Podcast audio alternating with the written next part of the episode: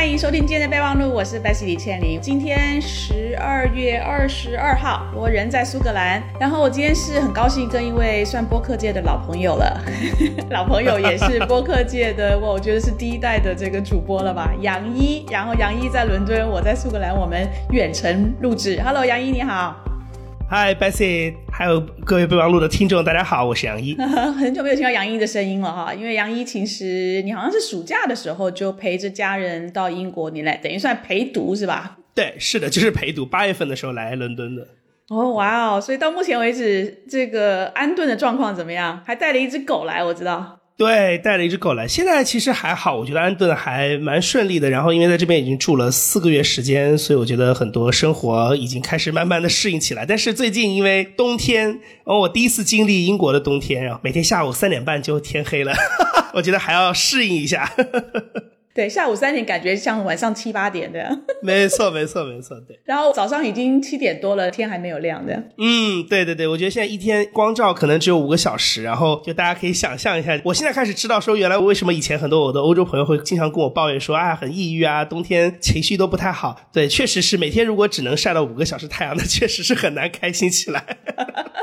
我们今天很高兴能够跟杨一连线上啊，跟他聊一聊。其实我发现我过去这几年有不少的朋友呢，因为各种的不同的原因啦，嗯，都搬到了国外去住，有的是回国了，那有的是像杨一这样，呢，家里面家属或者自己有一些计划，然后就在住到国外。我其实，在备忘录里面就想去谈一谈，就是国外的这种商业环境的观察。对。第一集我就想到你啊，有因为我知道杨你虽然是一个陪读家属陪读的身份，但你没有闲过，因为我知道来了之后还是参加了非常多的播客相关的活动，嗯，所以我相信我们的听友因为比较年轻嘛，所以很多人可能也在考虑到国外念书啊，或者到国外去做不一样的世界这么大，出去看一看，可能在国外工作等等的，所以我就希望能够跟一些我已经现在住在国外的朋友们聊一聊，他们对国外商业环境以及居住环境生活的观。察，因为毕竟我们到一个城市去旅游，跟要住下来是完全不一样的感觉，对吧？杨毅，没 错没错。那杨毅，我深有体会。讲一下你那个伦敦，因为你以前应该是跑过好多趟伦敦，但是这一次是来住下来了，有什么差别？你自己感觉？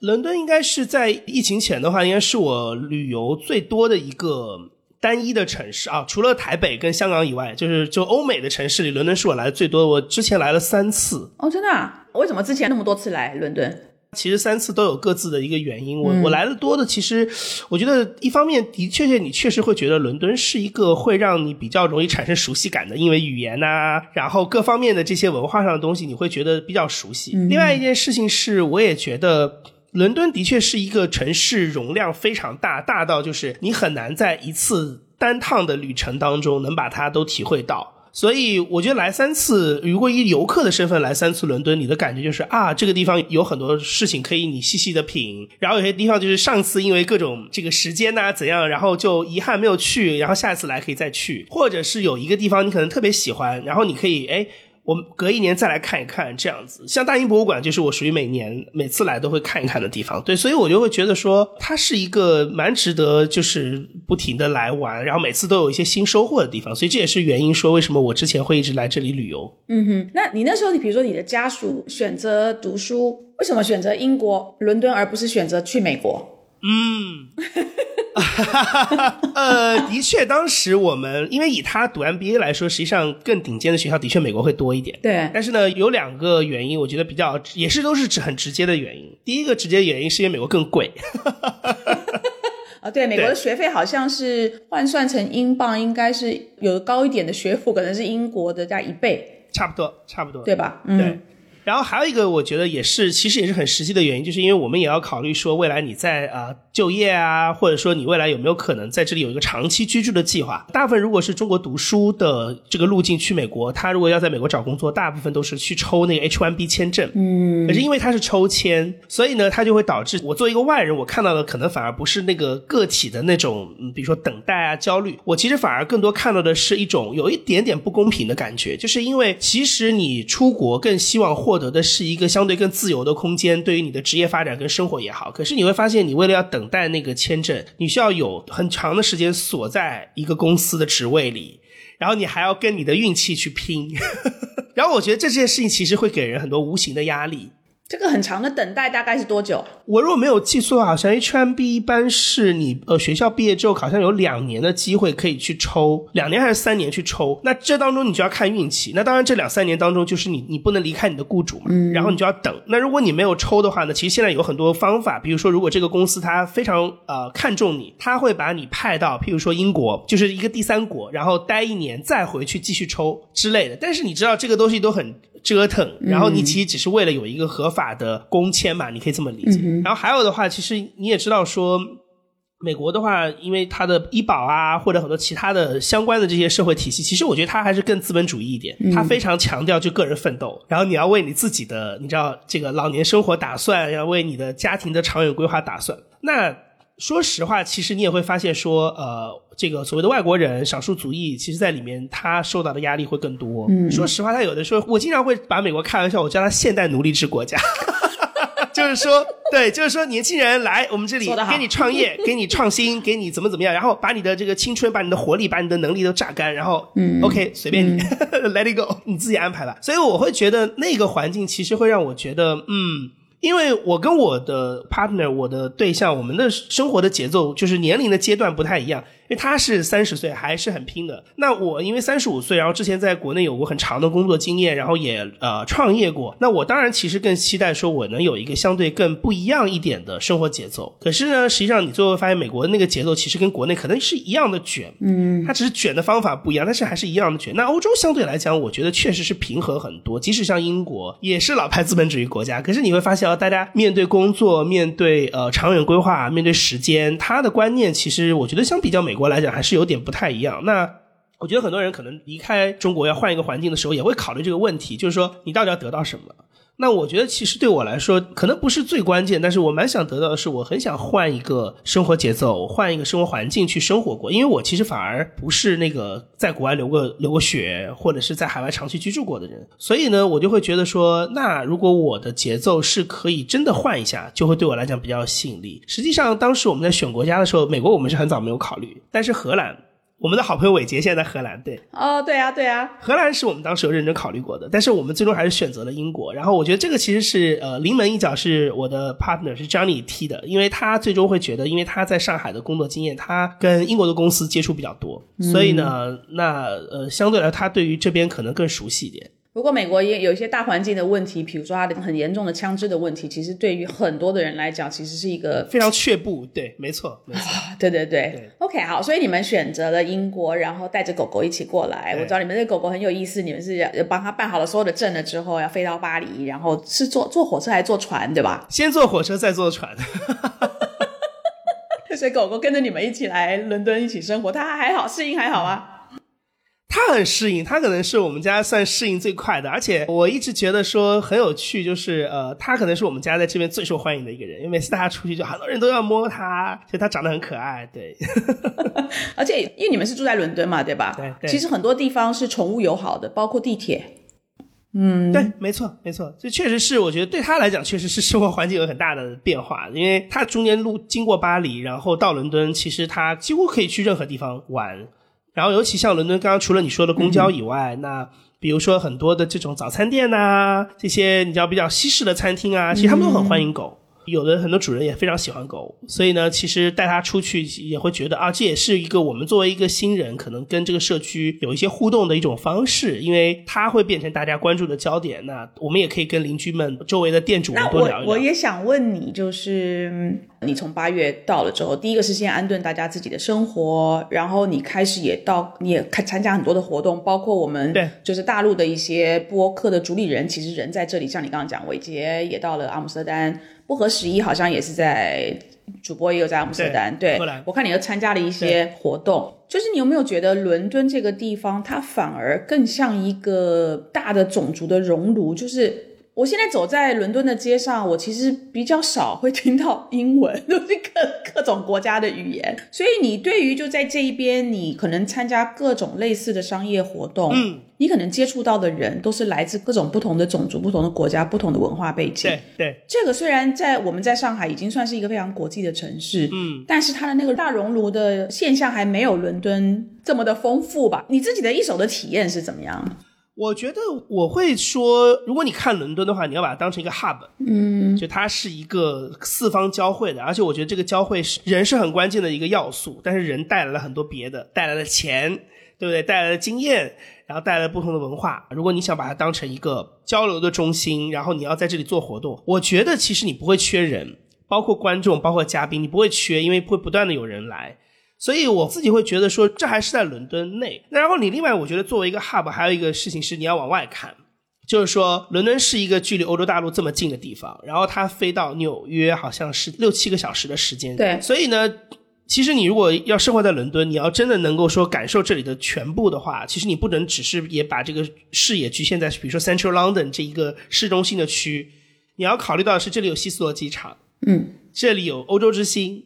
所以其实你旁边的欧洲也是伦敦的一个延伸，因为你过去实在太方便了。我那天还跟我朋友开玩笑，我说我现在去欧洲跟去杭州 差不多，都是州。那我觉得其实你如果要体验伦敦的话，其实你要把这一块也要包括进去，就是它在向外的一个便捷度，尤其是在我们说欧洲、中东、非洲，对吧？我们叫 EMEA，对吧？就是这个区域的便捷度，你要把它考虑进去。然后它的城市的外延的延展，你要考虑进去。然后最后一点就是，你其实讲到种族熔炉，的确，我觉得很多人也会跟我讲说，伦敦是一个英国的特例，因为它太过国际化。就像我们住在上海，大家也会说上海是中国的特例，因为它非常国际化一样。可是我觉得，如果把这两个城市相比起来的话，那伦敦的国际化程度会更高。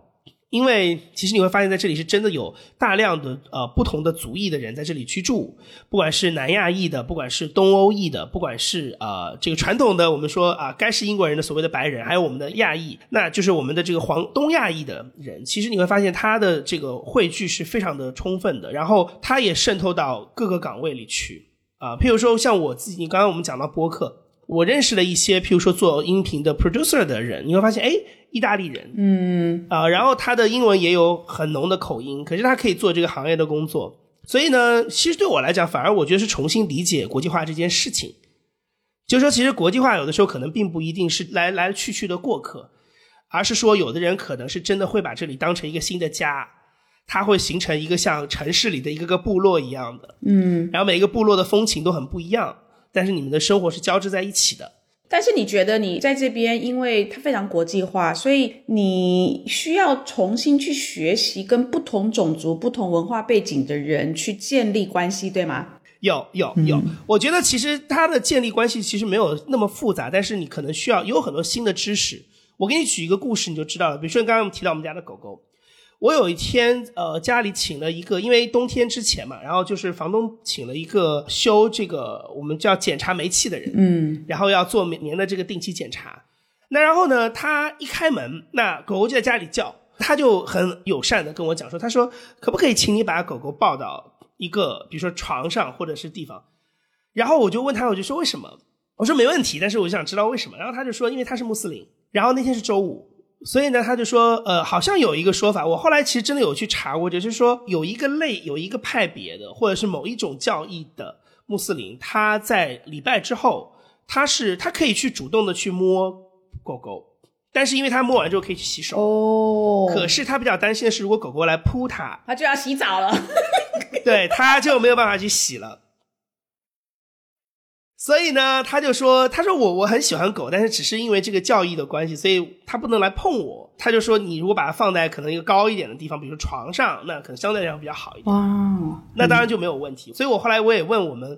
因为我们家楼下一个奶茶铺的老板也是一个穆斯林，我就问他，哎，我说你们有没有这个传统？他说好像是有，有一些人会讲究这个事情。”所以我觉得这对我来讲是很重要一课，嗯，就是说，其实它的这个融合，其实有的时候不是在仅仅是说啊尊重啊，我们喜欢讲说啊尊重对方的文化，而是说你可能在很多不经意的地方，你可以了解到对方的文化。嗯，那我想问你，安顿到现在为止，在伦敦生活有没有哪哪一些事情是让你非常惊讶，这之前没有料到过的？不管这个惊讶是好的惊讶，还是还是不好的惊讶。我觉得倒没有什么特别超出我预期的，因为其实你经常如果你要夸伦敦的话，你说啊这里文化生生活丰富，这些我觉得都是可以预见到的。对，行政效率呢？他们这边的人的行政效率？哦，这个事情行政效率是这样，我觉得它更多的是适应，因为其实我反而对这个事情没有那么排斥。我觉得，其实，在英国，我给你举一个例子好了，就是我因为行政的交道我没有打太多，但是你很多服务业的交道你打很多，你会发现这边的服务业的确是，呃，会有一种就是我不缺钱啊，我没有必要为了赚钱去卷我自己的这种心态。呃，我举一个例子，像我们那个时候刚狗狗刚来，要给他约宠物医院，要帮他做当地的一些检疫的证明，那我们那时候八月份来嘛。所以呢，那时候给呃宠物医院打电话，然后医生就说啊，OK 啊，我们可以来约个时间。那呃，因为我八月底要去休假了，所以我们可能要九月份再看。然后呢，后来他第二个电话来打的呃时间排到了九月二十号，那时候我们可能是八月二十号打的电话，没错。但是问题是，我觉得他其实变成一个，我觉得慢慢你会适应这个节奏，因为第一是当他给你一个九月二十号的约的时候，你会知道说那天你一定要出现。不管你有多大的事情，都要出现，因为你一旦错过了这个约，你的约就会变成可能十月二十号，所以你不会像以前我们在国内，因为我们去做一个预约或者得到一些服务吧，唾手可得，所以你毁约也变得比较那么没有负担。他们对时间管理比较严肃，而且比较慎重，因为其实对很多人来讲，他其实比如说住不起市中心，他其实是住在郊区，或通勤可能要至少一两个小时的时间。所以他要进来伦敦一次，假设开会或是见人，他不没有办法那么随意说啊，我想到就哇哇，这我要坐两个小时的车 进到伦敦市中心。所以他们对于时间管理比较不那么随意，就一旦定下来，你去改他的东西，他其实是很反感的。对，没错。没错，但它的另外一面就是说，譬如说你有时候要发个邮件，他回的也很慢。嗯，我最近还特别遇到一个，当然有可能是因为我这个朋友他是因为他是做音频，他做这种艺术创作的原因，他的自动回复说最近大家的情绪都很不好，因为冬天来了。呃，请你原谅我，我也有这样情绪的波动，所以我回复你的邮件可能会比较慢。这个也可以成为一个理由。对，我们都希望找到一个好心情的时候再来回复，就是来打你的这个。就是请求，我觉得哦，OK，因为我觉得这个事情对我来讲，它不仅仅是说我看到了一个新奇的一种你要回复的方式，而是说这里有人是可以拿这个当成一个理由去回复的，而且他有的时候可能觉得这确实是一个他需要 care 的事情。其实我觉得我在上海有点忘记了，就换句话说，就是我今天有没有更多的能量来处理这么多的事情？其实我原来在上海不会去想说。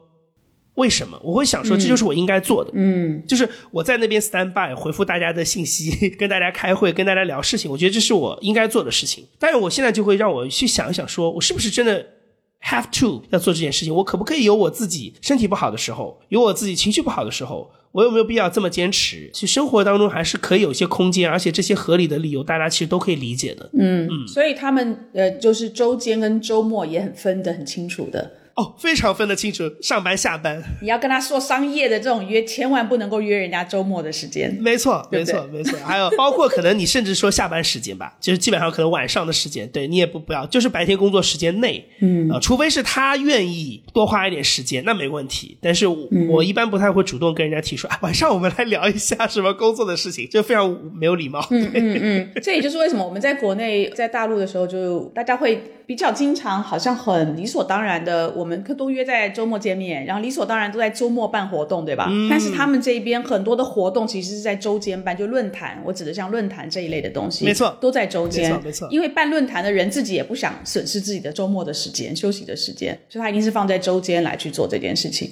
然后还有一件很重要的事情就是，那你在这个周间离开办公室参加一天的论坛，嗯，他也会被你的公司当成是一个工作的一部分。他不认为这是你额外的获得资源，或者是因为你额外的学习而怎么怎么样。他要觉得 OK，这就是你的工作。嗯，换句话说，是我觉得大家把什么是工作的这个门槛变得更高。嗯，然后什么是生活的门槛也变得更高。我觉得两者能分得很清楚。嗯哼，OK，来来聊一聊那个播客。好，OK，你在这边也应该参加过很多这里的播客，对吧？对。我指的不是大陆的这个播客的主理人在这里，我讲的是这里的。我知道你参加过好几个论坛了，这里的人办的论坛，对，你有你觉得有什么差别吗？这两边？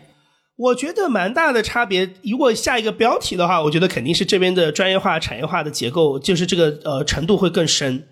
嗯，什么意思？什么意思？你是指什么？包括商业化吗？这一类的？对，我可以慢慢给你举例子啊。比如说，呃，其实以以前我们在国内的时候，因为我原来做播客一下那个公众号的时候，其实经常会写一些欧洲啊、英国啊、美国的一些例子。那我觉得，其实大家对播客的很多的这个叙事，就对这个产业的理解，其实一直蛮美国化的。但是实际上，我现在到了英国之后，我看到英国的经验，你再回过头去看，比如说过去十年美国的这个播客发展。很多时候其实它跟我们所熟悉的那套，就是比如说 VC 啊，然后他们所做的那套创业的叙事，其实蛮雷同的。因为整个美国的播客行业，它其实基本上也就是从大概一四年开始有创业公司，然后才出现就是公共我们叫体制外吧，就是公共电台以外的。专业的制作人的这样的一个岗位跟呃你的去处出现，然后呢开始形成一个比较市场化的这样的一个呃人才的一个池子吧。嗯，对，所以它其实就是过去十年，它其实基本上跟硅谷的这套你知道创投的最后把公司卖掉或者上市的这个逻辑是一样的。可是，在英国其实蛮不同的。我以前有一点点常识的背景，但我觉得到这里来，我才能感受到它真实的状态是什么。就是说，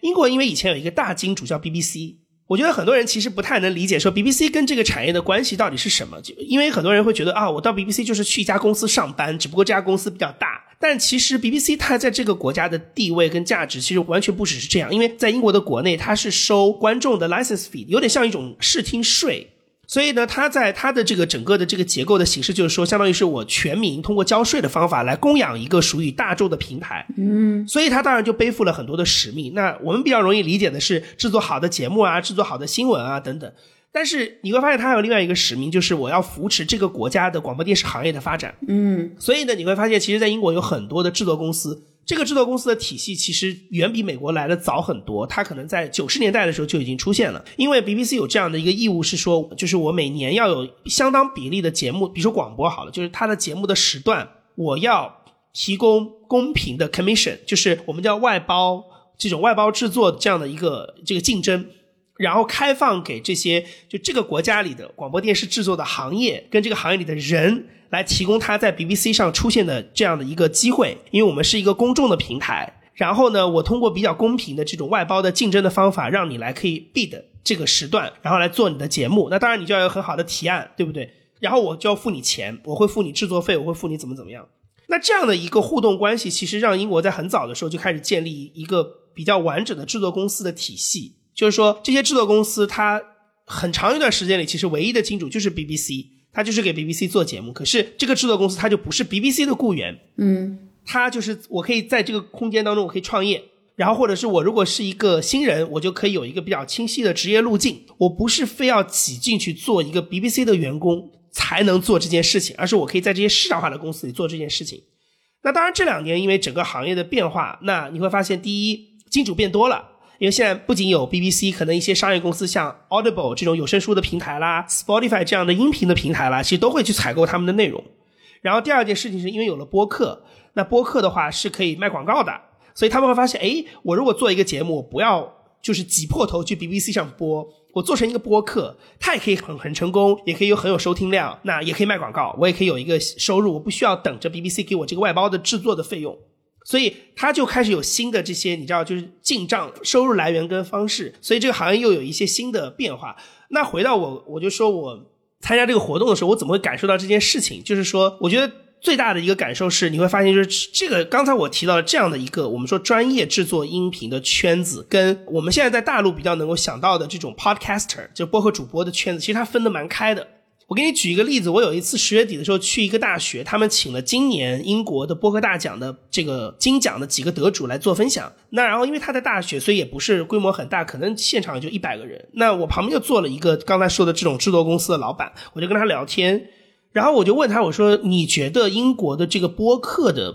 我们叫做一个圈子吧，它的规模大概有多大，有多少人？然后他说要看你怎么算。他说：“如果你算的事情是专业的，把它当成这种全职工作的，然后领薪水的这种制作公司的工作，那这些人基本上你今天在这场就能都看完了，因为今天这一个活动差不多这些公司的老板都在，然后比较大牌的制作人都在，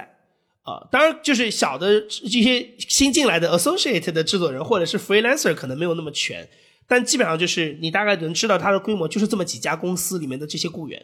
所以大概就是这个，就是这个圈子。但是他说，如果你要谈的是说，每个人都可以在家里录一个自己的播客。我如果是一个作家，我如果是专栏作家，或者是我如果是个什么心理咨询师，我都可以录一个自己的播客。他说那个圈子会很大，但是他们可能未必会来今天这个场合。哦，就分业余的跟专业的，或者是说播客的，我们所谓的那个业余，其实它也是一个专业，但只是说我我会这么来定义这件事情吧，就是说，我觉得播客是一个工具，嗯，人人都可以用，因为它比较的民主化，它非常公平。对不对？就每个人你拿一个麦，你录下来，你发到一个平台上，你就可以有一个自己的播客。所以呢，你会发现，其实我在这边也参加过很多活动，我会遇到真的就是很多各行各业的人，他会开一个自己的播客来表达自己的想法。但是这些人有些其实也很专业的哦，他也可能是全职的工作来做一个播客，因为他会发现他可能播客的粉丝是最多的，或者是他的播客的商业模式是比较稳定的，相比较他做别的事情来说，嗯，或者是说他可能在另外一个事情上有一个稳定的收入，可是他发现做播客如果做得好，是一个很好的吸引客流的方式，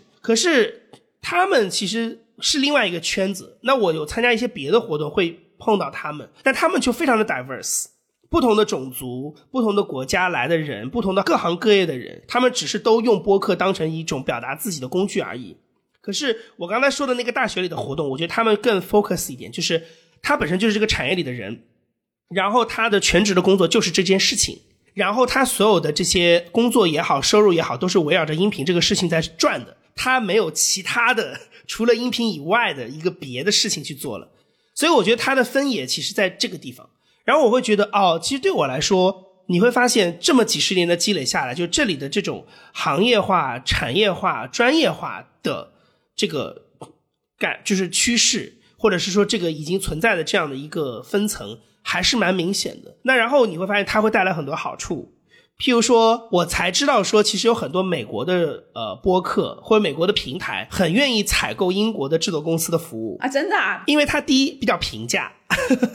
它的价格我之前有看到过一个不是很准确吧，但是这边的制作的费用可能有的时候可能是美国的一半。为什么这么便宜啊？我告诉你啊，是这样子，是有道理可以说的。第一是美国的价格跟它首先是跟它当地的物价跟呃人工的水平相关，所以本来美国的人工就比较高。同样一家咨询公司，伦敦办公室跟纽约办公室的工资可能就真的差一半，在数量上。如果你换成人民币的话，嗯，这是大好。然后第二件事情是，美国因为它的这个融资的能力非常强，所以它产业其实可以集聚更多的人，所以它的这个行业分工会非常细。譬如说一档播客好了，它除了有前台的这个主持人或者记者之外，它有一个制作人，它可能还有一个专业的做后后期制作的人。那你相当于就是我一个项目一个团队可能有三四个人在里面服务。可是英国它的玩法不一样，因为我刚才说它的玩法其实以前是 BBC 的那套制作流程所带来的。然后你会发现制作人在当中扮演的角色很重，然后制作人很多时候也会同时扮演剪辑的工作，所以你会发现慢慢的潜移默化的这个流程当中少了一个人，他就变成是一个主持人跟一个制作人做合作。嗯，然后呢，那他相比较美国来说，他的这个预算是不是就砍掉一个人？再加上他的平均工资又低，哇！然后又因为他的本来的这个职业训练的原因，所以美国人会发现，哎，其实我找你来制作，一个人干两个活也可以做得很好，而且反而你可能会给我达到一些不一样的效果，所以它反而使得英国在这方面是竞争力非常强。结果英国变成是美国的外包的那个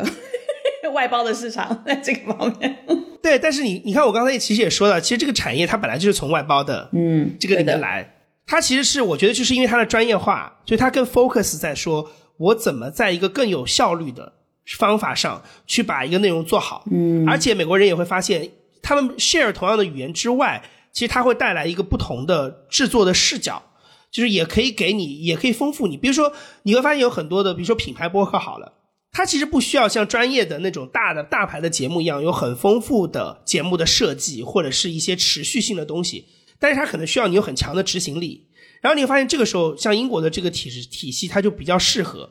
因为他的制作人又懂内容又懂技术，嗯，所以他就会觉得我找一个英国的制作公司来合作这件事情可能是事半功倍的，所以等等诸如此类原因，他就会变成美国的播客的一个很好的一个就叫产业链的第二就是下游，嗯嗯，然后美国就在那边。不断的摇钱，摇大钱，从市场上摇大钱来做大项目，然后呢，他可能会把这些非常精细的工作就包给英国的公司来做，所以你会发现这是个蛮有趣的一个产业的一个事情。然后最后我想提一点，就是说，那这个事情为什么在英国，我觉得可以被就建立下来，就是说它变成一个能够形成这样一个体系。我可以给你举一个例子，我现在手里拿了一个手环，我给你看啊，它上面写的字是 Audio Production Awards，我十月份去参加他们的颁奖典礼。这是我由人生第一次去参加一个全部是音频制作人的颁奖典礼。哇！它就像办奥斯卡一样，年度最佳新闻类节目制作人，年度最佳纪录片制作人，专门是制作的部分的，专门是制作人。对，然后年度最佳制作人，年度最佳制作公司，它整个颁奖可能有三十个奖项，里面可能只有两个奖项是我们一般认为的那个台前的工作，比如说最佳主持人跟最佳声优，其他的全是幕后的制作人、声音设计师的奖项。哇，这包括什么？比如说特殊的什么音效，然后节目的这种制作。它的这个就是说，包括你给原来的，比如说 BBC 这样的广播做的人，包括给有声书，包括做播客都算在内，它都是可以被提名的。哦。有独立的制作人，有自由职业的制作人，也有公司里的雇员。嗯，所以你会发现，其实我刚才想说的事情是说，其实它的产业的专业化一个很大的程度是，像这样的评奖，实际上给到大家，当然它只是其中一个例子了，它还有很多别的，比如说我经常上课，这些课从哪里来，对吧？也是有一些行业协会在组织这些 workshop 之类的东西，但是它其实形成了一个很好的，就是说我把它当成是一个我的职业的东西去看待，我在这个职业内是可以得到充分的肯定。我不需要去做一个抛头露脸的赚取流量的人，我也可以得到我应有的荣誉、嗯肯定、可持续的职业发展路径。就像我们在中国的各行各业是一样的，就是每一个行业都有你有好的工程师，有好的这个技术的能人员，那我这里也有好的制作人呢。所以它就形成了这样一整套，我觉得非常良性的一套职业的教育跟职业的一种啊，我们叫规划吧，vision，就是职业的视野，就是你一个新人进来，你知道我该往哪个方向去走，嗯，而且这个这个方向是你可以充分得到肯定的，不管是在收入的层面，在荣誉的层面，在内部的比如说跳槽的机会啊，各方面你可以得到充分的肯定的，你不需要挤破头去说我一定要做那个抛头露脸的人。我要有一个自己的播客才能怎么怎么样，它就是一份工作，所以我觉得这个是我最后觉得非常感慨的事情，就是它的职业化程度非常高，所以他们不会让自己成为流量的奴隶就对了。没错，没错，或者说我的技术能，我的 skills 被肯定，不是因为我有多少流量，或者我个人有多少的知名度，我其实只要在这个圈子里有足够的知名度，其实我的职业就已经是很荣耀的事情了。哎，但是会不会有一个我觉得挺对英国来讲，这个产业来讲挺可惜的一个事情，就是像你前面讲的，很多的这种风险投资或者是融资的这种资本运作的比较火的，都是在离得比较远，对它离得比较远。但是它这里呢，专业的人才是更多的、更集中的，所以当它没有就是缺乏这些资金来让他们能够做得更好，甚至更大。当然，他是用他自己的一个步调，慢慢、慢、慢慢在，就是说在茁壮吧。但是他的速度可能就是属于慢活的那种速度，而不是资金进来，它是可以让他一下就能够让更多人知道，能够能什么全国这国际化之类的，会不会有点可惜？你觉得？我觉得这件事情其实，如果我两年前跟你讨论，我会觉得有点可惜。嗯，但现在我觉得，今年在二零二三年年底，我跟你讨论的时候，我会跟你说，其实没那么可惜，因为你会发现。当像美国的这样的播客产业，它跟资本市场结合的更紧的时候，其实它受资本市场的影响就会变得更大。嗯，我们今年其实看到的事情是美国的整个广播行业的大范围的 lay off，对裁员潮，对。然后有很多公司最后是在，比如说像我原来非常喜欢的一家创业公司 Gimlet，这是美国最早的做播客创业的公司，它一九年的时候被 Spotify 买了，收购了。当然，创始人就套现了。可是问题是，这个公司它其实后来就变成 Spotify 其中的一个工作室。然后今年 Spotify 在做精简的时候，就把这个工作室相当于其实就所有的节目都关掉了。这公司就寿终正寝了。你懂我意思吗？有，我有看到那个新闻，我也觉得好可惜。嗯，对，所以就是说，其实当你跟资本市场接得更紧的时候，的确，当它的整个市场环境好的时候，你确实可以玩得更大，你的想象力会更高。可是另外一面的事情是，当它开始，比如说美联储加息。水开始变少的时候，你也莫名其妙的成为了一个容易被波动的行业。因为传统上我们会觉得，哎，这种比较容易受到你知道，呃，美联储的加息，或者是市场上资金多少的，不都是一些真正的创业创新型的行业吗？或者是金融行业吗？怎么一个像做广播、做音频这样一个相对来讲我们都觉得比较稳健型的行业会受到这种波动？我觉得恰恰是因为美国过去十年有至少一部分，嗯，是在这样的一个你知道市场环境下，它的泡泡吹的比较大。所以，当那边收水的时候，水落石出，你也会变成那个受影响的。可是，我觉得反过来来看，其实英国相对来它的平缓，它其实让音频这个行业变成一个我觉得比较稳健型的行业。它也有这种呃收购的例子，比如说索尼音乐，其实之前有买过一些英国头部的制作公司，但是我觉得它都没有在本质上改变它的发展节奏。我去跟很多的创始人聊，他们都是跟我抱怨说：“哦，the UK is flat。”就这个市场太平了。但我觉得其实它的另外一个好处就是，我反而在今年在这边就没有看到很多 lay off 的事情。OK，我认识的很多制作人也没有特别的焦虑，说有没有可能明天被裁呀？我有可能明天一下子变成是我要被迫去做 freelancer。你会发现它整个的这个就会比较平稳，所以我觉得这东西就是有好有坏。嗯嗯，对。但会不会也就是这样？因为这样比较淡定吧，比较稳稳健的发展。所以英国其实有很多的制作公司，一直都是一个小作坊的，对，没错，规模，没错，但是它就是很精。他就是把他他很做的很好的这件事情给做好，没错没错。所以我觉得这个你讨论这件事情，我就会觉得他有可能可能跟这个国家的一些特色有关系，就是他不太喜欢做，不太善于做那种大开大合、高歌猛进的事情，但是他可以把一个很专业的事情做得非常深，嗯，然后做到就是刚才说的，就他像一个非常高技术的工匠一样，然后你可以在这一个单一的环节来采购我，对，嗯。就跟那个折叠单车小布一样，没错，这么几十年了，对，还是很坚持。我就是手做的，然后我我虽然已经提升了我的月均产量，但是那个月均产量如果跟大陆的这种比起来，那简直就是指数型增长比起来的就根本不值一提。哦，所以某种程度来讲，大陆的播客行业的发展跟美国类似，因为有风险投资的或者投资方的一个介入，就会。大起大落，最近今年好像也有某一个平台也比较困难嘛，对吧？对，我觉得有可能是说，因为其实你会发现，过去十年的这个音频行业，不管是平台还是像制作公司在国内的发展，我觉得它是受这个国内大环境的影响。那国内这个大环境其实就是美国硅谷的那套创业的环境，嗯，就是那套 VC 的包装出来的那套，说这样的成长路径才是你的成长路径的那套东西，它其实比较缺乏我们像说英国或者欧洲这种比较稳健型的。我即使做小小一个，我也可以有自己发展的空间，而且这个空间也不差，它不是很苦的。嗯，那最后大家会发现，我们如果回顾说二零年、二零年以前整个这个市场的状况，你会发现啊，我就是要上市啊。我上市了，这个公司做的才有价值啊！我不如不上市，这公司就白做了。它大家这个概念已经深植人心。那这个概念从哪里来？我觉得基本上是从硅谷来的嘛。它不是中国这个土壤里长出来的一套价值观，对不对？所以你会发现，就是但的确，我觉得音频只是众多的这种行业当中的其中一个，嗯，就也会受到它这个东西的影响。然后大家最终其实走向的方向不是说。啊，我把这个行业做的多扎实，而是说它是不是一个能够帮助我快速套现、指数增长 的一个行业而已。所以它基本上又回到了其实我们所谓的传统的所谓打双引号互联网吧，我们把它概括叫做互联网的那种路径上去。只是音频只是其中一个介入到当中的一个玩法，对不对？你买菜软件也是一个介入的玩法。你坐单车，共享单车也是一个介入的玩法，那做音频也是一个介入的方式而已。但是我觉得音频我相对来讲还是另外一面，就是我回到音频本身，就是我做的是音频这个事情，嗯，对。然后我怎么把这个产业的氛围做得更好，然后让更多的年轻人、有头脑的人、有创意的人可以进到这个产业里来，得到比较好的发展。所以我觉得他可能更多的想的是这件事情，对。所以这里的播客平台是不是比较少去做什么最热榜、什么精选，就像小宇宙的那样？应该这么说。我们现在很多的主播都在抢那个榜，呃，这个那我觉得备忘录可能会来英国会发展的好一点，因为我们现在跟很多榜都无缘了。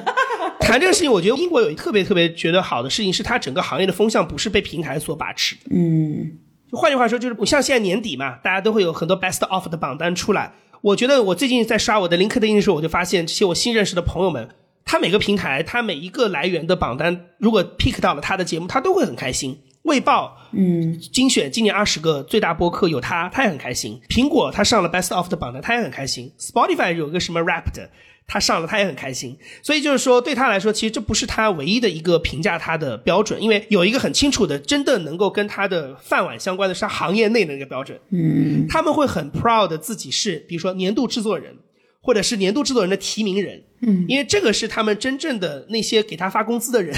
更认可的事情，或者是他跳槽的那个东家会认可的那个他在行业里的标准。你做的那个节目是不是被苹果评成最佳？是不是被什么 Spotify 评成最佳？是不是 BBC 的最佳？其实 OK，这是我的一种荣耀，但是不是最关键的，或者是不是唯一的。嗯哼，因为我现在其实到英国来说，我我在上课的过程当中，我确实有一个很大的感觉，就是。你行业里的人其实最懂你这个行业的，嗯，你外部的人其实都是来蹭一个，你可以都认为都是来蹭流量的，嗯，对不对？Spotify 为什么这两年突然一下，前两年有很多的预算来投，今年忽然就没有钱了？我有很多朋友会跟我讲说，哦，今年他们的日子变得稍微难了一点点，是因为他们以前有一半的单子来自 Spotify，今年 Spotify 单子没有了。嗯，因为美国那边资本市场的钱没有那么多，他需要降本增效，对，所以他就砍掉了很多的这种你要采购。但是你会发现，这种东西它意味着一件事情，就是说，所有外部的这些平台也好，或者资本也好，它介入你的行业是因为有利可图。它不是真正觉得你这个行业，我需要跟他一起共患难、可持续的发展。可是恰恰是你行业里的这些人，每一个制作公司的老板，这样的创始人，他们是更 care 这个行业的可持续性的。嗯，所以他定的标准其实更符合的是我认为音频该怎么样的一个标准，而且它也更符合就是我们所谓的受众。的趋势，因为受众有的时候他是会被很多东西所左右的。你可能给他一个算法，不停的推，他可能今天就看这个多一点，看那个少一点。嗯，可是他们会觉得说，我不能因为，比如说谈话节目的确成本很低，这里也成本很低，他们会觉得谈话节目，你从如果我们单一的看，就是说一个比较好的性价比的角度来说，它就是成本低、产出高的那种节目。可是他会觉得，我们还是要做一些好的纪录片。因为纪录片是真正能够培养出高质量的复合型的制作人的一种路径，而且有很多东西是不能通过谈话去表达，它需要通过纪录片这样比较高一点、premium 一点的表达方式去做一个更复杂的呈现，去展示一个问题的复杂性。嗯，所以他有很多的理由去认为说，我们每年要花一些预算去做这样的节目。然后 BBC 也觉得说，OK，我可以给你提供一个平台去呈现这样的节目。包括我可以给新人平台，像我今年上次也是在那个活动见到一个人，他说他在帮一个刚刚得了一个新人的，有点像是一个播客音频行业选秀的一个新人制作人，然后再帮他做一个节目。那这个节目我后来年底就在 BBC 上听到了。她很年轻，二十几岁的一个女生，做了一个自己跟妈妈的故事，十五分钟的一个小纪录片，就得到了在 BBC 上播出的机会。她是行业内要有一个自己的一套。生态一个标准，然后让这个行业能可持续发展，而不是说今天你来，明天他来，因为可能对他们来说，他们可能过去十年、二十年也见了太多的人，嗯，各种各样的平台在他眼前，你知道走马灯一样的轮流转，今天是你，明天是他。然后可能过两年这个平台就没了，可能有新的来，所以他可能见了太多，所以他后来会发现说，我自己掌握那个我自己的能力是最重要的。嗯，所以刚才你说像美国一样，他可能现在觉得美国的这些单子都很大、很好、也很多，但是他也会有觉得说，那哪天你的经济不好了，你的资本市场没有那么多钱，你没有这么多采购，可是我也不会因为这件事情就我的公司就倒闭了，因为我还可以做我自己的东西。那这里的商业化，比如说品牌对播客的关注度跟合作，是比比大陆多吗？还是你觉得它这边商业化怎么样？我觉得它其实相对来讲就是更多元一点的合作方式。比如说，第一是这边有动态广告插入，有点类似于 YouTube 的这种，我们叫 DAI 的，就是说它在一个节目的 RSS feed 里面就做了广告插入。那你不管你是用苹果听，用 Spotify 听，你都可以听到这个广告。然后呢，这个其实我觉得这边的技术做的非常好，因为它现在开始有呃，比如说根据。定位来确认你的广告投放，哇，它非常精准。哇，因为我用 Spotify，平常会用 Spotify 听，然后我在不同的国家会听到不同的广告。我在欧洲听的就是当地的可能西班牙语的广告，我到英国听的就英国当地的广告。同一个节目，它的每天的插播的广告是不一样的。那那个节目插播广告的那个插播口是节目自己先在里面会开出来一个，对吧？所以你要自己先决定，就是你的我今天这个节目，比如说我们两个这档节目到哪一个段落桥段，是我中间比较适合插一段。对。跟我内容也不相关的 广告进来不突兀，对，是这个意思。OK，然后那中间因为有你的托管的服务的平台，所以你可以自己卖，嗯，然后你也可以让他帮你卖。那他帮你卖就是你跟他分钱嘛。对，其实我觉得你应该很熟，就是它是最传统那种 media buy 的逻辑。对的，你是看人群，然后做筛选，然后选品，然后这样子来做一个精准的投放。所以其实我觉得它的好处是这三方就是给钱的广告主或者 media buy 的公司，然后第二个是你这个做托管技术的平台，有点像是一个播客的代理商，就像以前电台的代理公司是一样的。嗯，然后还有一个播客主本人，其实你三方或者是播客背后的制作公司，你三方其实在这个当中都可以有一个利益最大化的过程。对，然后他也就会开始讨论，比如说品牌安全啊这些。你知道，在国内其实大家都觉得为什么播客要讨论品牌安全？那这边品牌安全是很重要的事情，因为你会发现。比如说，有的播客主他不希望跟我的价值观很违背的广告出现在我这里。比如说，我是一个就是要减排、要讲绿能的一个节目，可是里面突然插了一个 BP 的广告，一个英国石油的广告，他这个主播会觉得受到冒犯。那反过来其实也一样，品牌也会 care 说，那我的这个节目不应该出现在一个比较极右翼的节目里，尽管它的流量可能很大。但是它对我的品牌安全不好，因为我可能讲求的是 diversity，对不对？我讲的是这种 liberal 的一些东西，所以我不想要跟一个某个特定的政治立场或者这个政治立场的主播绑得太紧。嗯，那。这个当中，其实他的这个 agency 就可以帮他来做这些调试，嗯，比如说你就不要在这个地方出现，或怎么怎么去回避这个问题。所以你会发现，像这两年的戛纳广告节当中的播客的论坛，有的时候 Spotify 组织，有的时候是 Amazon 组织，他们的播客论坛里，其实品牌安全是很重要的话题，就是因为 DAI 的投放，嗯的原因。OK，对，OK。然后另外一块，其实像这边的企业，他们做品牌播客是非常非常普遍，极其之普遍的，而且我觉得它有效果。譬如说，我自己现在我家里用的能源公司，因为英国的能源公司自己选的，我现在用的是 Octopus，它是一个比较新创的公司。我为什么会选它？为什么不选老牌的？比如说 EDF，是因为我听了他的播客哦，对他有一个品牌播客，然后我比较接受他这一套的 narrative，然后我觉得他很酷。那这些品牌或者说公司企业，他自己做企业的播客是有持续的、不断的在更新的吗？还是做几集就停掉？嗯，对，这个就是我觉得也是因为这个生态，我觉得它的一个评价标准的原因。其实，在国内，我觉得企业播客做的很卷，嗯，就大家的标准是很单一的，我一定要小宇宙十万粉丝才叫一个好播客。但是这边其实你会发现，企业更把它工具化的使用，譬如说，他会，我觉得也是你很熟，就是说，国外做品牌，它有的时候其实它只是需要一个更。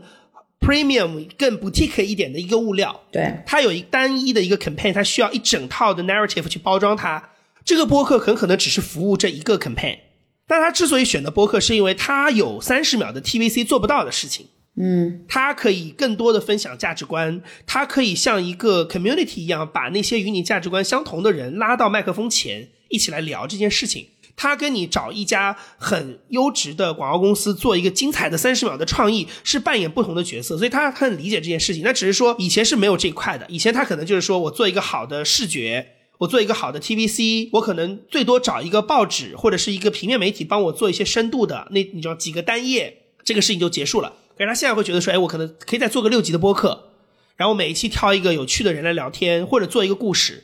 然后来帮我来做这，所以他并不是说我的节目要持续收听是他唯一成功的标准，或者是说我有多少多少流量 是他成功的标准。他其实觉得这就是我形成这一整套的品牌的 campaign 当中不可缺少的一环。他是这么来理解这件事情，所以你会发现，反而我作为一个听众，我会觉得，诶，我能听到很多很有意思的东西，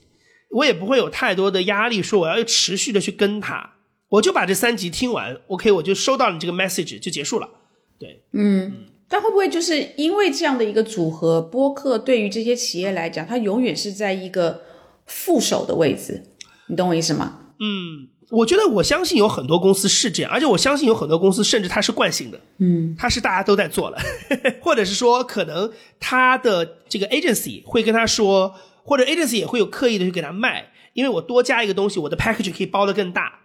但是我觉得有一些公司在当中可能是有得到一些自己的好处的，嗯，对，就是他会认为，比如说像我有看到像 Waitrose，我们经常用的一家去的一家那个，他就在做一个跟呃美食跟食谱相关的一个 podcast，那个节目就是每年都持续的在做。嗯，Waitrose 就是英国这个比较高档的这个超级超级市场，有点像大陆的 City City Super，City Super，对，没错，类似的这样。对，然后你就会发现，他，我相信他一直在更新这个节目，是因为他开始觉得说，我的这些想要的年轻的受众，或者更 diversity 的一些受众，因为他会卖很多亚洲食物，对，所以他会卖很多调料，所以他会发现我的这种国际化的东西，可能我的播客的内容。是更容易触达他们的，嗯，反而你看我自己也用 YouTube，我其实，在 YouTube 上很少看到 Waitrose 的广告，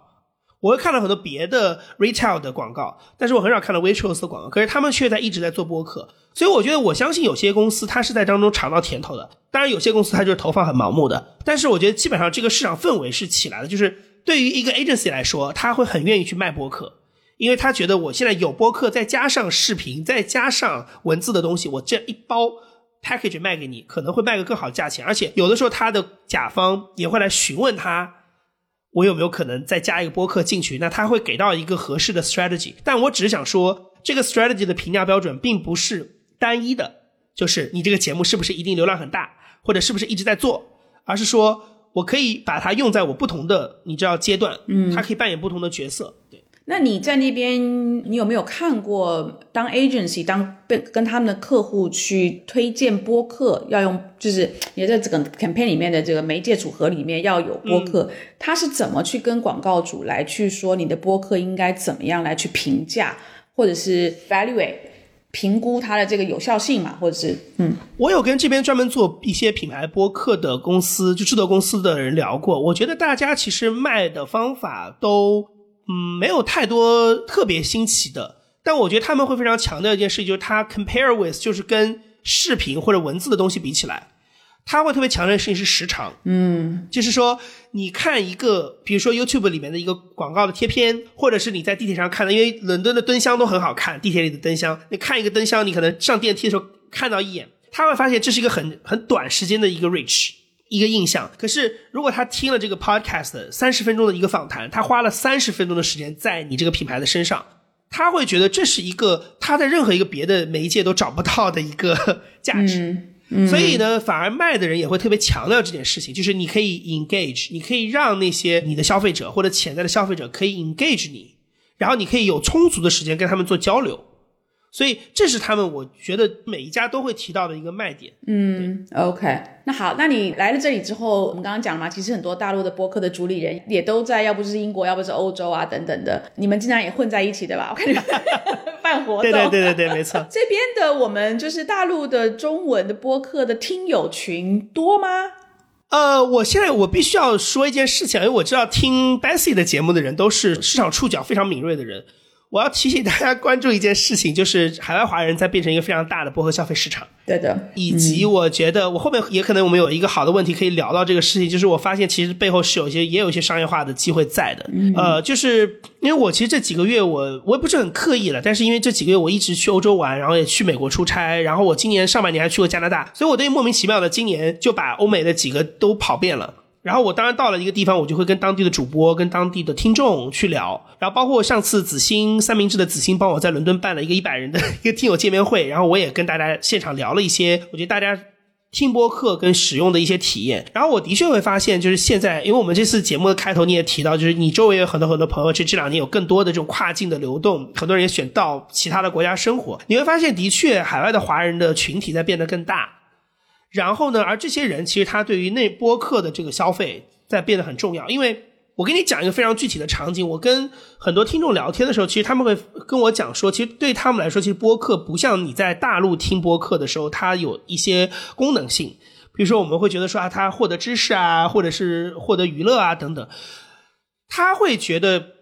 播客是一个很重要的一个，他每天需要打开东西，因为他在用一个自己熟悉的语言，嗯，跟他说话，解乡愁。对，或者是说，即使他在这里长久的生活，他也会发现，他每天还是需要有一个中文的声音的陪伴。嗯，啊，然后这个其实蛮重要的，因为并不是所有的人在这边都有家庭，你有一个或者是很稳定的一个朋友圈。那有很多人可能在英国比较常见的，要么是读一年书，对吧？有的可能是说他工作是被公司调来的，因为这边有很多的金融公司，所以呢，你会发现他们其实有很大的需要去听中文的需求。可是你会发现，这个东西它不是你去网上看几部古装偶像剧或者综艺可以平替掉的，因为他会觉得我用中文，但是我又希望我能听到一些我感兴趣的东西。可是我未必喜欢看综艺啊，我未必喜欢看古偶啊。我万一我如果我看这些剧，我只是为了听中文来看这个剧，我会又会觉得好像这个时间有点浪费掉了。嗯，但是听播客就不太一样，因为播客的话题很多元，然后也很 niche。所以它可以比较容易找到一个我既又是用中文来传递的东西，但是呢，这个话题我还感兴趣的。所以你会发现这是一个很好的一个结合点。然后他们其实有很多的这个刚性的需求，是我想要听一些中文的东西。嗯，所以我就会觉得说，好像对于这样一个正在人数在增长的市场来说，其实播客也解决了一个或者找到了新的一个立足点，就是你跟 YouTube 这样的平台或者抖音这样的平台同样是中文的内容，你的差异是什么？其实恰恰也是发挥了播客的好处。播客的好处就是，第一，相对成本比较低，嗯，所以相对成本比较低，使得它可以做更多多元化的内容，它不需要很集中在热搜，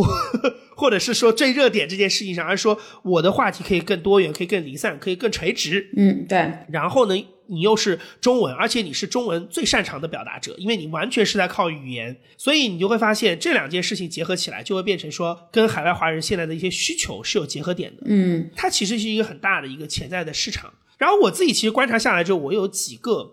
比较大的一个。总结一些，呃，我觉得它未必现在已经被满，但是我觉得它眼看着它就会发生的一些需求在。第一个事情是我把它定义叫做无审查，但这个无审查其实未必是说可能要讨论很多很敏感的事情，而是说，第一，生活在海外的人他有新闻的需求，可是现在的中文播客里其实没有新闻的内容。嗯。第二件事情是，即使大家讨论一些比较软性的话题，我们现在在。大陆，比如说我们在小宇宙或苹果的平台里要上架这个节目，我们讲话也比较克制一点。尽管这话题本身并不敏感，可是对于海外的人来说，其实他每天的他会觉得他不必要去接受这样的一个谨小慎微的表达。他会觉得，其实我哪怕聊一个流行流行文化的话题，能你能不能把它聊得更充分一点？我希望能够听到他最真实的状态。所以我觉得，当他生活在海外之后，其实他对于这方面的诉求会变得更突出。他生活在上海的时候，他可能也听同样的播客，但他不会抱怨这些事情。可是等到他到了海外之后，他开始会去意识到，说我希望你能够讲话讲过瘾一点，我不希望你遮遮掩掩的。那包括新闻，像刚才说的新闻的这种我们在国内做不了的内容，但是他有这样的需求在，所以很有意思。我认识好几个朋友，其实他们每天都会听生动早咖啡，但是你知道他根本没有那个场景，因为。早咖啡是一个每天早起的一个场景的节目，而且他需要他最近在做打卡什么，他非常强调早上的这个十五分钟的场景。可是他可能生活在美西，他可能每天是睡觉前或者是下班的时候才听到这个节目，而且他可能做的行业也跟商业财经没什么关系。但我也会问他说：“你为什么会听？”他就会说：“因为我需要有一个中文的，但是每天很稳定的给我资讯的东西。”那因为我们在国内做不了新闻，所以早咖啡已经是最接近于资讯的内容了。所以他就会去听，他会希望有一个我每天就摄入一点这样的东西。那你会发现，哎，这当中就已经产生了一个市场需求在了，就是有很多我们现在在所谓的墙内做不了的内容，其实海外是有需求的。嗯，它未必是极端到要做一个反贼，但是它中间是有一个，你知道，就是一个我们叫做一个比较平和的一个需求。那我会把它定义叫做，就是它其实就是没有没有审查，嗯，对，或者说在审查的环境当中我没法做的东西。嗯，第二件事情其实是。我觉得我把它叫做叫从宏观到微观。什么叫从宏观到微观？或者说我可以再讲的更具体，叫从中国到本地。对的，就是你现在发现，现在大多数的 podcast 中文的 podcast，其实它是更基于北京、上海的生活经验来的，或者是国内的生活经验来的。它跟本地的议题关照其实非常少。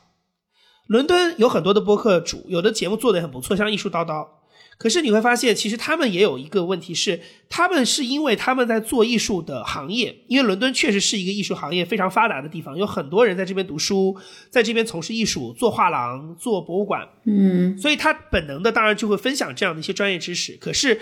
这个话题其实本身，虽然你人在伦敦，可是它跟伦敦本地没有太大的关联，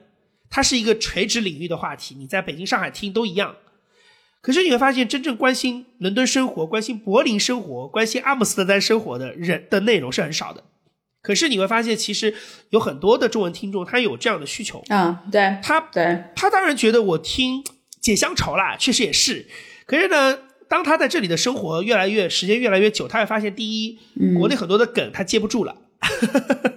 对，第二是，你可能觉得非常让你 suffer，让你每天生活挣扎的那些痛苦。他在这里也没办法感同身受了，对，那然后他不是因为你的年龄变化，他其实就是因为生活环境发生变化了。可是我有很多在本地的非常急需的信息，一些讨论，我反而没有办法建立起来。我给你举一个非常简单的例子，小红书上有很多关于在英国的银行卡被锁卡的分享的帖子，他会告诉你说为什么，他告诉你为呃巴克莱会经常被锁卡，或者小马莱莱那个劳埃德的这个卡经常被锁。然后他会有跟你讲说，你要做一些什么什么样的方式，一、一二三四去避免这个事情，或者是你遇到这个事情要怎么解开。可是我自己作为一个做内容的人，我就会有一个问题是：为什么英国会比较容易锁卡？为什么同样的事情我好像在美国蛮少听到的，或者国内我从来没有遇到过？那我自己做一些 research 会发现啊，其实因为英国对于反洗钱的监管会很严。它很多的原因，因为英国英国经常会说 sorted，对吧？就是我们银行卡还有 sort code，所以它其实因为它的反洗钱的监管，因为英国本身就是一个很大的离岸金融中心，很多的俄罗斯富商 就是在英国搞洗钱，所以英国的银行银行系统其实比中国的银行系统要更 care、更敏感在洗钱这件事情上的问题，金融犯罪的问题。所以它有很多的锁卡，其实就是很简单，因为你的资金来源不明，然后银行需要你做一个解释，那你只要告诉他说它是一个生活费 就好了。所以我们一般的小红书只能看到最后那一句话，就是你告诉银行打个电话告诉他这是生活费，我妈妈会给我的，结束。可是。我觉得播客它的空间是前面这一块，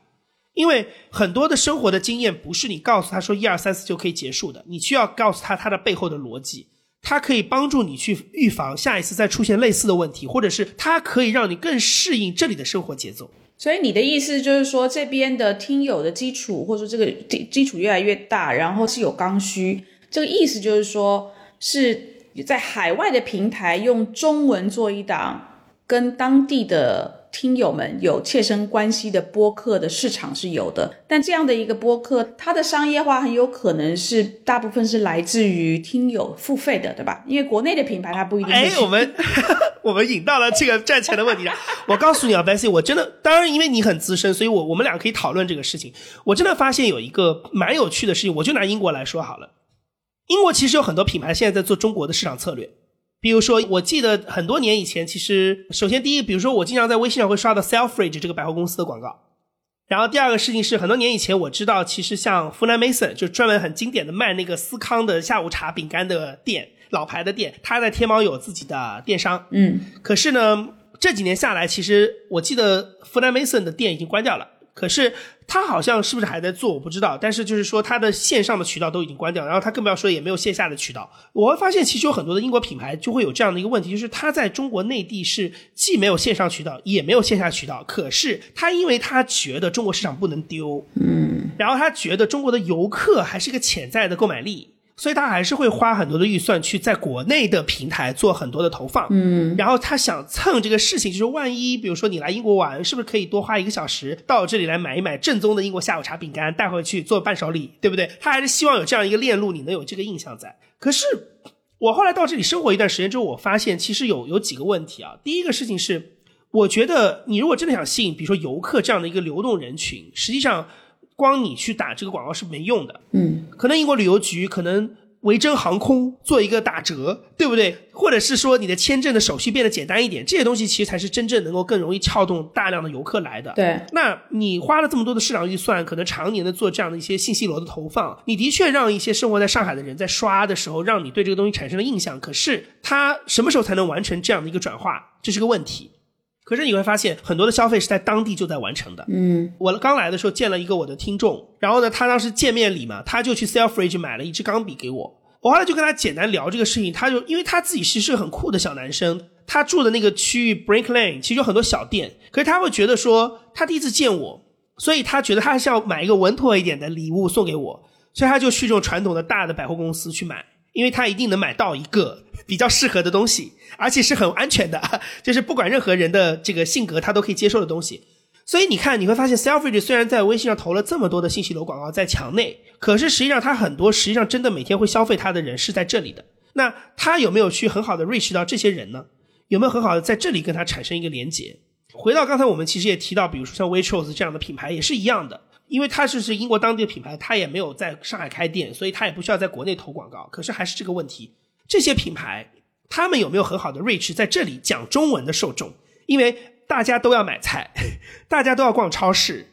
那我到底是选你还是选 Lidl 一个平价的超市？其实这当中是有很微妙的一些你知道情感的东西因素在里面的。如果你用中文跟它做很好的连接，去真正实践你的国际化，就是你的商店里是。东西既精选过又什么都有，满足你各种各样的需求的这样的理念，其实你用中文告诉他，也许他的转化率会更好，因为大家都要买菜，大家都要挑煤气公司，对不对？所以你会发现这是一个非常实际的。所以我后来会发现，这里当中其实确实产生了一个缺口，就是你当地有这么大的讲中文的消费人群，他每天都离你很近的在消费这些英国品牌，逛这些商店或者买这些东西。可是他的指南是来自于小红书上面某一个博主发的笔记，你 懂我的意思吗？他很绕，这个路径很绕，而且更重要的事情是，哪怕你在小红书做了投放，找了一些 influencer 帮你做笔记，其实大家现在的反侦查能力也很强，很多的笔记大家很容易识破是拿了钱的，对不对？而且你还有一个最重要的问题是，我觉得英国的公司，你我相信你也有这样的感觉，他要在中国的这些平台内能玩得转，学习成本非常高。你值不值得花这么多的精力去了解小红书怎么玩的？该找什么样的 influencer 帮你写这个笔记？你该投多少钱进去？怎么样做比较合适？你当中有很多被卡油的机会，但是回过头来你会发现，我就在当地。我针对当地的说中文的人群，如果我找到一个合适的渠道去跟他们完成一个沟通，而且是直接的沟通，嗯，其实可能是事半功倍的，因为我们没有，我们完全没有这个，所以这个时候你会发现，哎，播客这个东西又跳出来。当然，你可以去投 YouTube 的广告，因为我看到美国，其实有很多的品牌会投中文的广告，在美国，嗯，但是因为美国的华人的数量真的够大，他觉得我找一家 Media Buy 公司做这样的投放也没有什么太大的损失，或者是也是划算的。可是在英国不太一样，因为英国的人数也没有那么的多，但是他可能生活的比较集中，比如说几个中心城市，或者说他的整个人群比较接近吧。我们说人的画像可能比较接近。如果播客它能够变成一种相当于你直销的直接沟通的方式，其实我会觉得它蛮有想象空间的。哦，跟我前面讲的大家那个消费需求，你做一个 match，你会发现，第一，他喜欢听熟悉的语言的内容，很多刚需的内容。嗯，第二。你的这个品牌的露出又跟这个内容做结合，他会对你很感激的，你懂我意思吧？对，就是他会觉得你给了我一个让我这么熟悉的、觉得好听的东西，又是用我熟悉的，又是用熟悉的语言，他会觉得很受尊重。嗯，他会增强很大的情感连接。然后你想，这种抚慰孤独，其实也是很多品牌的主打的一个价值。对的。然后或者是多元化，也是它很重要的价值。那你为什么不把这个东西跟播客去做一个结合？所以我会发现。当然，我觉得这当中有一个问题是它落地上的那个链路不是很清楚。比如说你的节目，你要是投广告吗？还是自己做节目？嗯，你要放在什么样的平台？然后这个平台你怎么样能够 reach 到中文的听众？这肯定还是有一条链路要打通。但我觉得它相比较现在已经形成型的，譬如说你绕回到小红书，绕回到微信投信息流，再然后兜一圈再兜回来，我会觉得好像这个事情蛮有想象空间的。嗯，而且因为两边都在成长。就听众也在成长，然后呢，创作者也在成长，然后商业的需求、本地的商业需求也在成长的情况下，我觉得这个事情好像就是一个很有潜力的事情。我觉得国外的听友，就是中国人的听友，如果讲以英国来举例哈，嗯，英国这边人种因为它非常的多嘛，对，那当然中国人不少，但是他比如说相对的印度人可能更多，他 priority 上肯定中国比较靠后，对的，没错。但是呢，就是说这个人口的。多寡跟他的消费力并不成正比，没错，在这里的中国人很有可能就是，尤其是最近这，比如说十年之内过来的中国人，他的消费力对，可能是远远大过于其他地方过来的移民。跟我们播客的困境一样，你不能数播放量，你要看 engage。对的，对的。那所以要怎么样？比如说这边其实可能有研究这里的华人，就是华人社群里头他们的 profile，他们的就是 demographic 啊，他们条件，他们的消费力的。如果能够有这个，再去跟这里的品牌去谈，就是说，其实播客是一个很好跟他们触达的一个渠道，一个载体。对。但是如果我们要用的是中文。就品牌这边，他就可能很难去找出来一个讲中文的人，能够跟如果是一个对话性的节目，但如果不是对话性的节目，它就是一个单口了，就变成我们讲中文的人帮这个品牌去做一个单口，对吧？就类似声音故事嘛。因为其实我为什么当时会想到这个事情，其实也是因为有很具体的需求。我有个朋友，他的 agency 在帮，他是在代理希斯罗机场在中文的所有的投放。哦。然后呢，我就有跟他聊这个事情。我后来发现，为什么我当时会发现这个空间，是因为。第一，我觉得希斯罗机场这样的生意，它不存在跟中国关系的问题。嗯，你不可能因为你这个品牌跟中国关系不好，这个机场就不开了，然后中国人来伦敦就不飞这个机场了。所以你会发现，哎，我就开始意识到说，英国其实有很多，因为我以前其实是你知道比较想的是耐克这样的品牌，我就他觉得比较比较没有空间，因为他会觉得说。我在海外，我是不是有内容风险啊？那万一这个你的内容，因为我前面也讲到，因为你不能用国内的那个非常严格的审查的标准来做内容，那他会觉得会不会不安全呢？会不会导致我海外的一个投放影响我国内的生意？所以我当时觉得哦，好像有点这个风险。但我后来发现，其实这边有大量的其实真正的品牌是根本跟国内没有任何的关系的。嗯，像 Selfridge 对不对？它在国内好像也没有线上的电商的渠道，它就是吸引游客来这里玩。你就算是比如说你所谓品牌安全好了。你也不会说影响到说啊，那我就不来了，或者是怎么样？你这个公，你这个店该开还是开啊？它不会影响你的任何的 operating。嗯，那希斯罗机场也是这个 case，所以我后来发现，哎，那就意味着其实它在中文里是有一个可能性在的。那然后我再去想说，那它的真实的需求到底是什么？所以才是刚才讲的那一些嘛。嗯，所以我就会觉得说，这这这个是慢慢启发我，就是说怎么样能够在不要是强的那种很严格的审查的标准上产生的内容。在这边，但是又可以有一个商业化的空间，因为我觉得前面我其实讲的那个反就是没有审查这事情其实蛮重要的，因为我觉得到这边来的人很多，其实他确实是他有点不太喜欢听小宇宙播客的原因，就是你老是欲言又止、吞吞吐吐的，就是我觉得听得不过瘾。对，那我希望的是你可以讲的过瘾一点，你可以把问题都讲清楚，虽然他可能未必是直接批评谁谁谁，但是。你讲一个历史的东西，你讲完嘛，对吧？就是这样。那但是有的品牌他可能会担心说啊，那我跟这样的那中文内容结合的太紧，会不会影响我国内的生意？那我就会发现有很多生意其实不在国内嘛，在这里嘛，对不对？没错。而且呢，像其实，尤其是英国，它有非常多的真的是小众品牌，但它这个小众品牌可能已经有一两百年的历史。嗯。但它就是我们前面讲的嘛，其实有很多的英国的牌子，包括小布也是这样，就是我我是非常。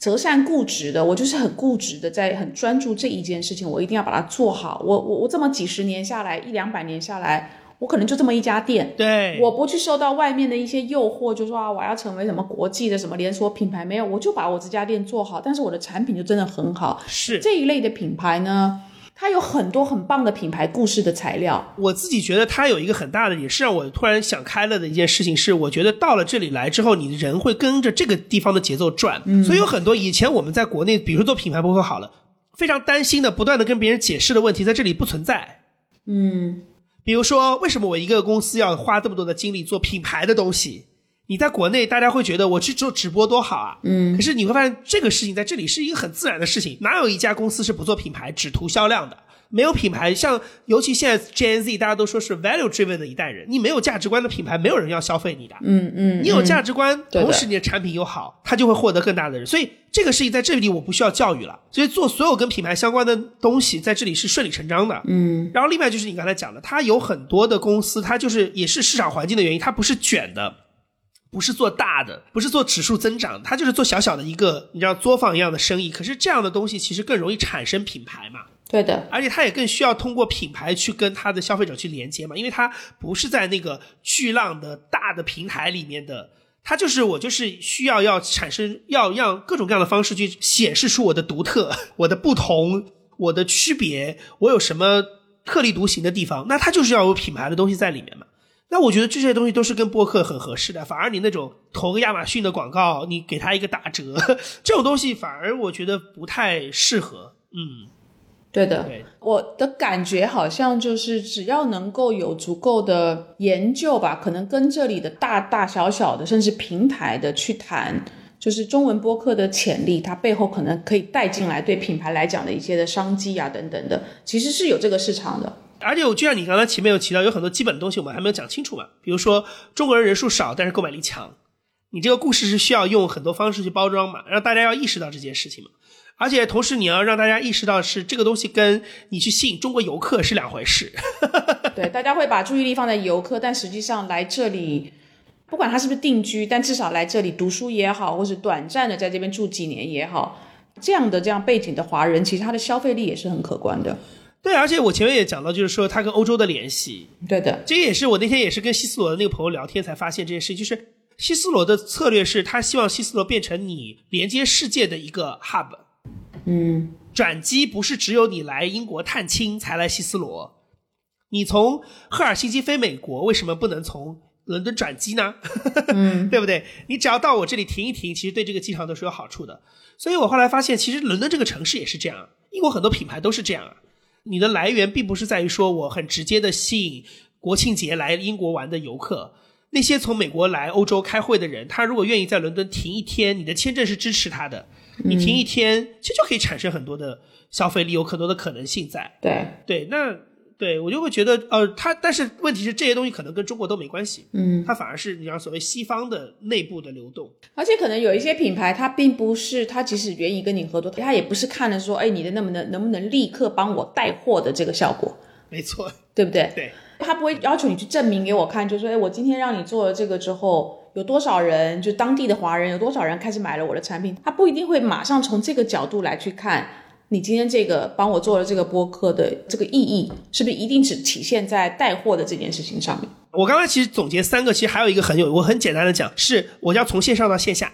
嗯，对，就是因为你会发现，当你在海外生活久了之后，其实我上次在子欣那个活动也跟大家开玩笑，我说我现在其实到一个中国人扎堆的场合，我反而是最不想说话的。嗯，因为我不知道我周围的人我会不会冒犯他，但是你会发现播客是个很好的筛选器。嗯，对不对？喜欢听这档播客，喜欢听 Bessy 的播客的人，他就有一个相对比较统一的一个，你知道形象跟价值观，跟大家感兴趣的事情。那如果我们走到线下，大家在这样的一个，我们以备忘录为核心做一个交流，很有共同语言呐、我们很容易成为朋友啊。然后你会发现在这个东西其实相比较北京、上海来说，我觉得在海外更刚需，因为就刚才说的，华人的人数未必多，但是他的可能立场啊，大家的生活阶阶层啊，分差非常大。所以我要想在这里有一个很有效的交流，其实我需要有人帮我能够做这件事情。那你会发现播客它通过内容的方法能够形成一个很好的筛选。你听完这个播客的粉丝到线下就是一群更容易志同道合的人，而且大家也会发现我也有这个陪伴的认识新朋友的需求，所以你会发现播客也在这里扮演了这样的一个，或者还有一个期待，就是说我有没有可能从线上到线下来完成我这个需求？所以我刚刚是讲了三点嘛，那我觉得这个是需求的东西，对。哇，所以听起来，呃，我可能真的可以考虑来英国办一场听友见面会，对吧？因为我已经有几个是在伦敦的听友说，你你你会来伦敦办吗？我说如果只有一个人，我不晓得该怎么该不该办听友会。会的，会的，会的，因为我觉得其实尤其是中文播客蛮有趣的。中文播客其实它有两层的筛选，一个是你自己的节目的粉丝，嗯，还有一种是我就是喜欢听中文播客的人。对的对的，所以这个也是我觉得也跟现在在国内不太一样，因为国内现在我看了你们都办了听友会嘛，今年下半年做很多听友会。那国内因为这样的机会很多，对所以变成是大家都会挑自己喜欢的主播跟节目去参与。嗯，但在这边因为比较少，所以你只要有一个播客来开，他可能大家都会来啊。对，那据你知道，就是人是住在英国或者是说在欧洲的中文播客的主理人，也已经开始针对这个族群在做海外的中文播客了吗？我觉得现在其实大家更多的是在从自己的创作层面上去调整，因为比如说像呃我们前面提到薄荷十一嘛，我觉得薄荷十一像它是蛮典型的，就是说因为它的用户大多数还是在国内，所以他现在如何去平衡这个在地的需求跟国内的需求这件事情，会变成让主理人非常的需要去思虑的一件事情。那我刚才其实是我从一个外部的，你知道一个行业 的视角去观察，讲话的讲的比较容易，但是你知道落到具体的 case 上，它变成另外一个事情，对不对？你怎么样去兼顾两边的需求？但是我只觉得说它有一个空间在，是因为毕竟像波尔十一这样，或者像我跟伟杰这样，就是我们在国内有做播客，然后又搬到海外的人，其实也是不多的嘛。那我觉得更多的其实是本地的人，对不对？你已经在伦敦生活了一年两年，你在读书的人，你怎么样去有没有可能产生这个内容的空间？包括有很多也许是新的来这边的人，他可能以前没有做过播客，那播客会不会成为他一个内容产出的形式？所以我反而是看在这个地方，而且最重要的事情是有没有一个比较后面的商业链路能够激励他去做这件事情，而不是说我只是因为我有表达欲，要想讲中国话没地方讲来录个播客，而是说我这个产出的内容，当我用心一点，我能够满足当地的听众的一些实际的需求了以后，那除了我们说的听众打赏的这种以外，有没有可能有一个更稳定的、更可持续的收入方式，能够让我坚持我、激励我把这个事情继续做下去？然后你会发现，你要还要再想一件事情是，这只是一个伦敦哦，还有巴黎啊，还有纽约啊，包括东京啊，它是个全球化的图景。那每一个地方可能都需要有，当然它也是它的难点，因为意味着你一套的方法论，可能你到新的国家去跟当地的广告行业打交道，跟品牌打交道又要变了。但是我会觉得，如果大家同时在做这件事情，其实是可以帮助去打开这个局面的。我会觉得这其实是蛮有趣的，尤其是一些就是我刚才说的，他现在想跟中国人发生接触的品牌，但是一直无门的人，我觉得对他们来讲会很有帮助。嗯，对。那你会做一档中文播客吗？我我觉得我未必会去做一档中文播客，但是我现在其实因为会帮一些朋友提供一些咨询啊这样的一些事情，啊对，然后我觉得一样，就是像嗯，我在 JustPod 做的嘛，就我们当年做播客的时候，其实很多人也一堆人来质疑我们说，这么小的市场啊，抖音竞争这么强啊，你为什么不直接做短视频？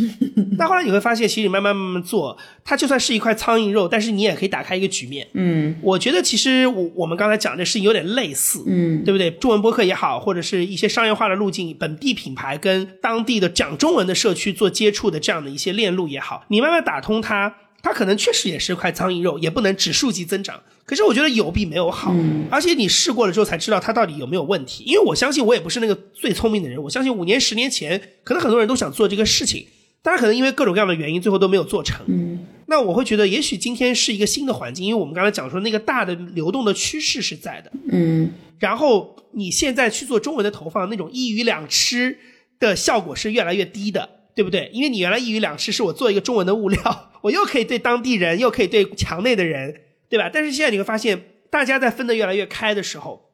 你要用同一个策略做一鱼两吃，变得越来越难。反而我觉得现在在国内，可能如果你是在英国做房地产的，你卖房可能更容易，对不对？因为那些是真的刚需，他听到你的信息，他再多想一想，可能就会来投资。可是你刚才我说的那种，你来伦敦花一个小时，在我这里卖一盒司康 送回做个礼物，我觉得那个投入成本有点太高了。嗯而且你对中国的这种玩法的这个，你知道这个 gap 会变得越来越大。你会越来越不知道你该用怎么样原来你熟悉的那套东西去适应中国的环境。嗯哼那为什么你不直接在本地呢？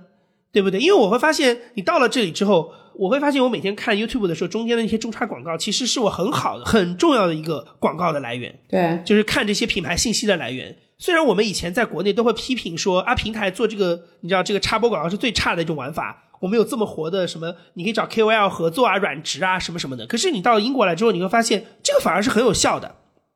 我每天都能看到它，而且你若反复的投，我就是会印象非常深，而且会影响我的行动。嗯那为什么我不直接用一些本地？而且你会发现中国人也不会抱怨这件事情，他不会因为说为什么你们不让这个 YouTube 上的 KOL 来做软广，为什么你让我看硬广？他也不会抱怨，他也会接受这件事情，而且他也会形成一个消费习惯，他会觉得哦，内容跟广告分开也有它的好处，对不对？所以，嗯，你用本地的逻辑在本地，只是说针对一个在增长的很有潜力的你原来没有 reach 到的市场，我觉得这件事情其实还蛮有想象空间的。嗯哼，我觉得今天跟你录完这个节目啊，我非常的兴奋。第一个呢，就是我好像真的可以来伦敦办一个听友的这个见面会。一定要，一定要。好，会有人，然后我还拉着杨一一起哈，还有把伟杰也从 荷兰拉过来荷兰抓来。然后第二个呢，听起来感觉我如果哪真的很快，我的年纪大概很快就要退休，我退休搬回来英国住了以后，我可能真的可以再做另外一档嗯，中文播客，真的是讲一些在地生活，就是有一些我们不一定在小红书是其他平台上面对能够切身知道的，但是这是你要在这边生活，你才可能会遇到看到的一些的机会也好，挑战也好，生活的琐事吧。但是它是很有意思的，但是用我们自己的母语跟大家做沟通的。总而言之，我觉得到海外来，其实让我觉得，哎，好像在我熟悉的这个播客的领域，还找到了一些新的可能性，我觉得蛮有意思的。哇，太好了！那我接下来就要约杨毅的时间哈，我真的明年就要找一个机会呢，来伦敦办一场线下的活动。在电话中不要只是关于备忘录，而是可能这是几个播客的主理人吧，大家跟听友聚一聚，大家聊一聊，